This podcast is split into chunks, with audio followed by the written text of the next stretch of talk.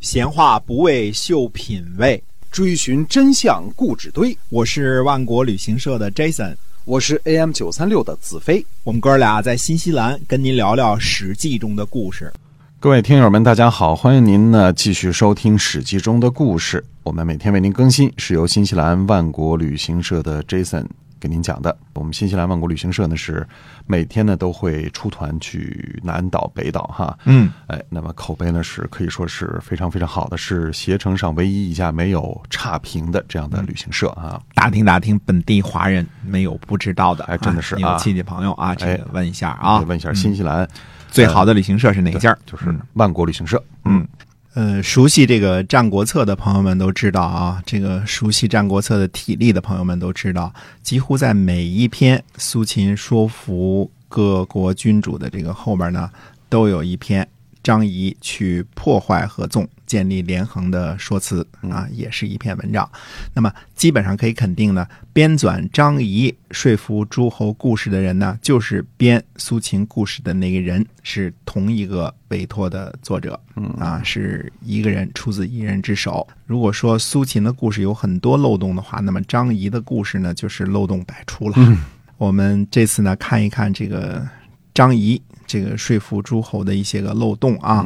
我们在说苏秦这个故事当中呢，着重指出了几点，所谓这个苏秦这个华丽辞藻啊，以及他的一些个。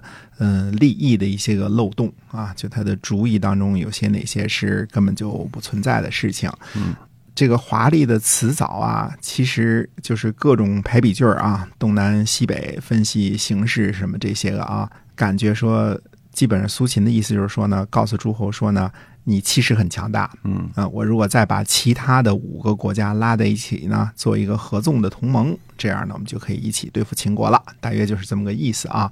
那么各个。诸侯的这个态度呢，都是敬以国从啊，谦虚的不得了。那么后边连着这个，我们说这个张仪的这个故事啊，这个其中的前后因果是什么呢？因为山东六国合纵了，诸侯咸于兄弟，所以秦军呢不出函谷关一十五年，对吧？嗯。后来呢，苏秦在齐国被以间谍罪处死了，那么张仪呢这才出来活动，因为要。呃，保证跟苏秦的想当初的这个约定嘛，对吧？说只要你活着，我就不迫害你的这个计谋嘛。那么这时候张仪开始活动了，以与各国君主呢又是一通忽悠。那么各国呢就纷纷抛弃了合纵政策，转而与秦国呢连横。一纵一横呢，苏秦和张仪师兄弟呢把控天下大事，玩弄天下诸侯于股掌之中。我们前面呢总结过啊，说就连上这个张仪这。几个东西呢，也是无聊文人瞎编的，嗯啊，而且和这个编苏秦的这是同一个作者啊。那么我们再仔细看看张仪这些当中的这些个漏洞啊。关于张仪说服各国的这些个文字呢，形式比较简单，就是恫吓。呃，简单的意思就是说，如果你不和秦国友好，秦国就出兵打你，你就完蛋了。嗯，基本上就这么一个。主题思想都是一致的啊。嗯，第一呢，说服齐国。那其中呢，张仪就引用了什么呢？我们就不仔细的把一个个都说出来，因为太长了之后这个烦人啊。嗯，嗯，那么张仪呢，其中引用了什么呢？跟齐国说，韩献益阳和赵人朝渑池这两个事情呢为论据。那么秦国攻击韩国，拔取益阳是在公元前三百零八年的事儿。张仪先生呢，死于公元前三百一十年啊，这个是假的，对吧？嗯，赵人朝渑池，这个呢是指的赵惠文王去渑池会见秦昭襄王的事情。张仪先生呢，死于公元前三百一十年，那个时候呢，赵武灵王还在位呢，尚未进行胡服骑射的改革。赵惠文王是在公元前二百九十五年沙丘之谋以后才掌握实权的，所以。这个也是假的，因为前人不可能引用后世的史实。好，那么再说第二篇说服楚国的篇章啊，就不提那些漂亮的排比句和这个形式分析了啊。张仪引用了什么呢？引用了说齐国车裂苏秦的故事来说明合纵之不可能啊。苏秦被齐闵王车裂，发生在公元前二百八十四年。那么张仪先生呢，死于公元前三百一十年，这个是假的，不能再假了。嗯啊，对，张仪没有办法在至少二十五年之前知道后边发生过什么事情，哎对吧？那么第三个呢，说服赵国的这个篇章，在这一篇文章当中呢，呃，最后呢，赵王回应说，因为这篇文章呢，等于没有什么史实可引用，都是一些个花里胡哨的东西。最后赵王说呢，先王之时，奉阳君专，专权善事等等啊，以此来估计呢，那么这个赵王一定是赵孝成王，因为凤阳君是前面君主的这个这个。凤阳君就是李兑，就是在这个沙丘之盟当中的这个出现的这主啊。嗯这个赵孝成王呢，在公元前二百六十六年继位，那个时候呢，张仪先生已经死了四十六年了，所以这个是变的，无疑啊，张仪不可能去引用这个事情。第四呢，在说服魏国时候的说辞，魏国呢，自从魏惠王晚期以来，一直都是奉行的跟秦国友好的政策。那是坚强的盟友啊，跟南边的楚国呢倒是摩擦不断。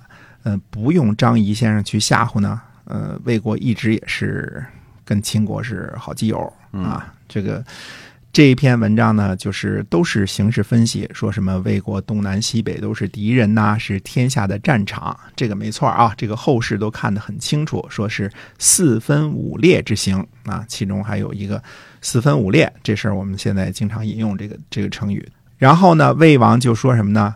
魏王就称东藩，筑地宫，受冠带，辞春秋，就意思呢就是称作东边的藩王，然后呢给秦国呢筑了一个地宫，地宫呢就是承认你是帝啊，还不是王，还是帝。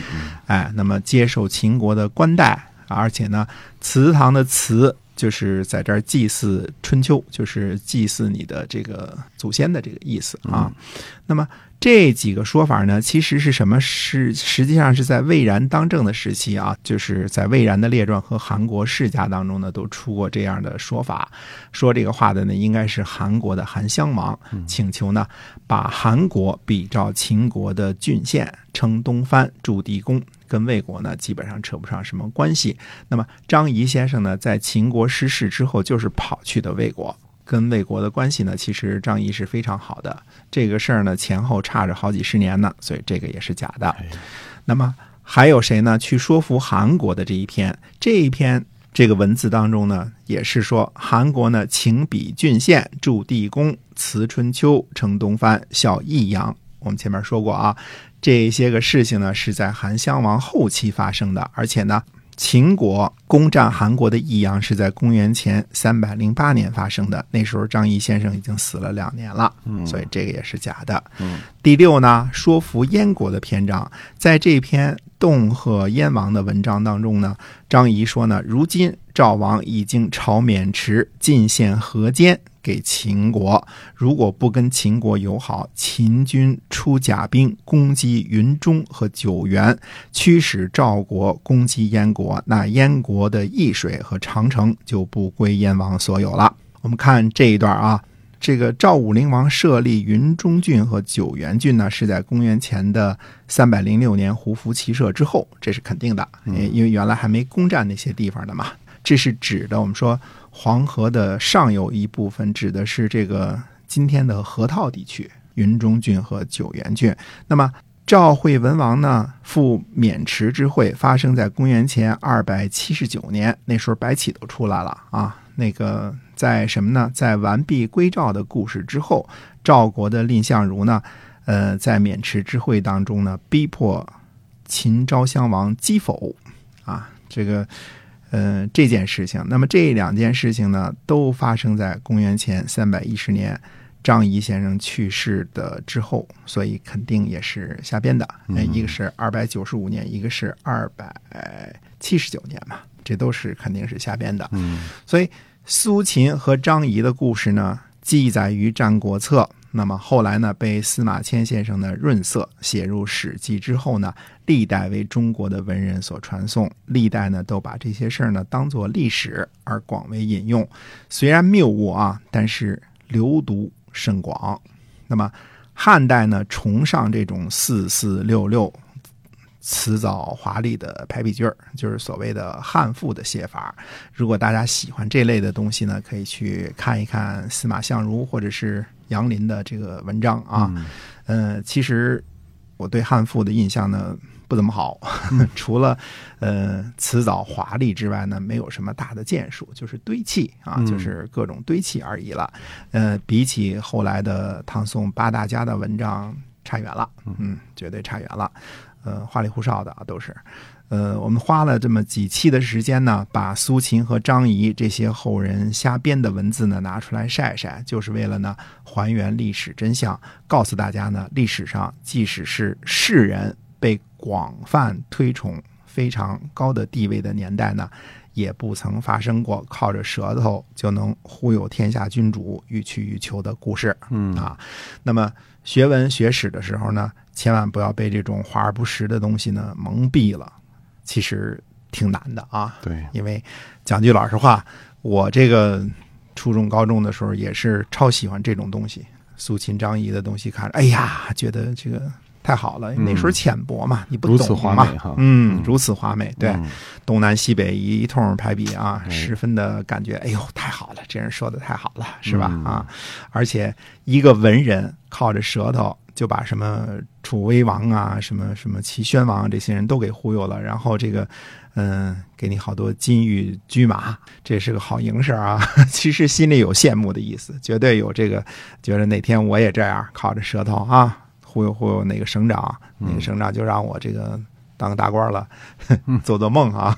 其实没这事儿啊，大家这个心里知道就行了。那么下回呢，还是回到真实的历史事件当中，看看秦国这些年在魏然同学执政时期是怎样和天下的诸侯相处的。嗯，哎，那我们下回跟大家接着说。所以我们今天啊，这个《史记》中的故事呢，就先跟您讲到这儿了。希望您能够喜欢，是由新西兰万国旅行社的 Jason 为您讲的。我们在下期节目再会。再会。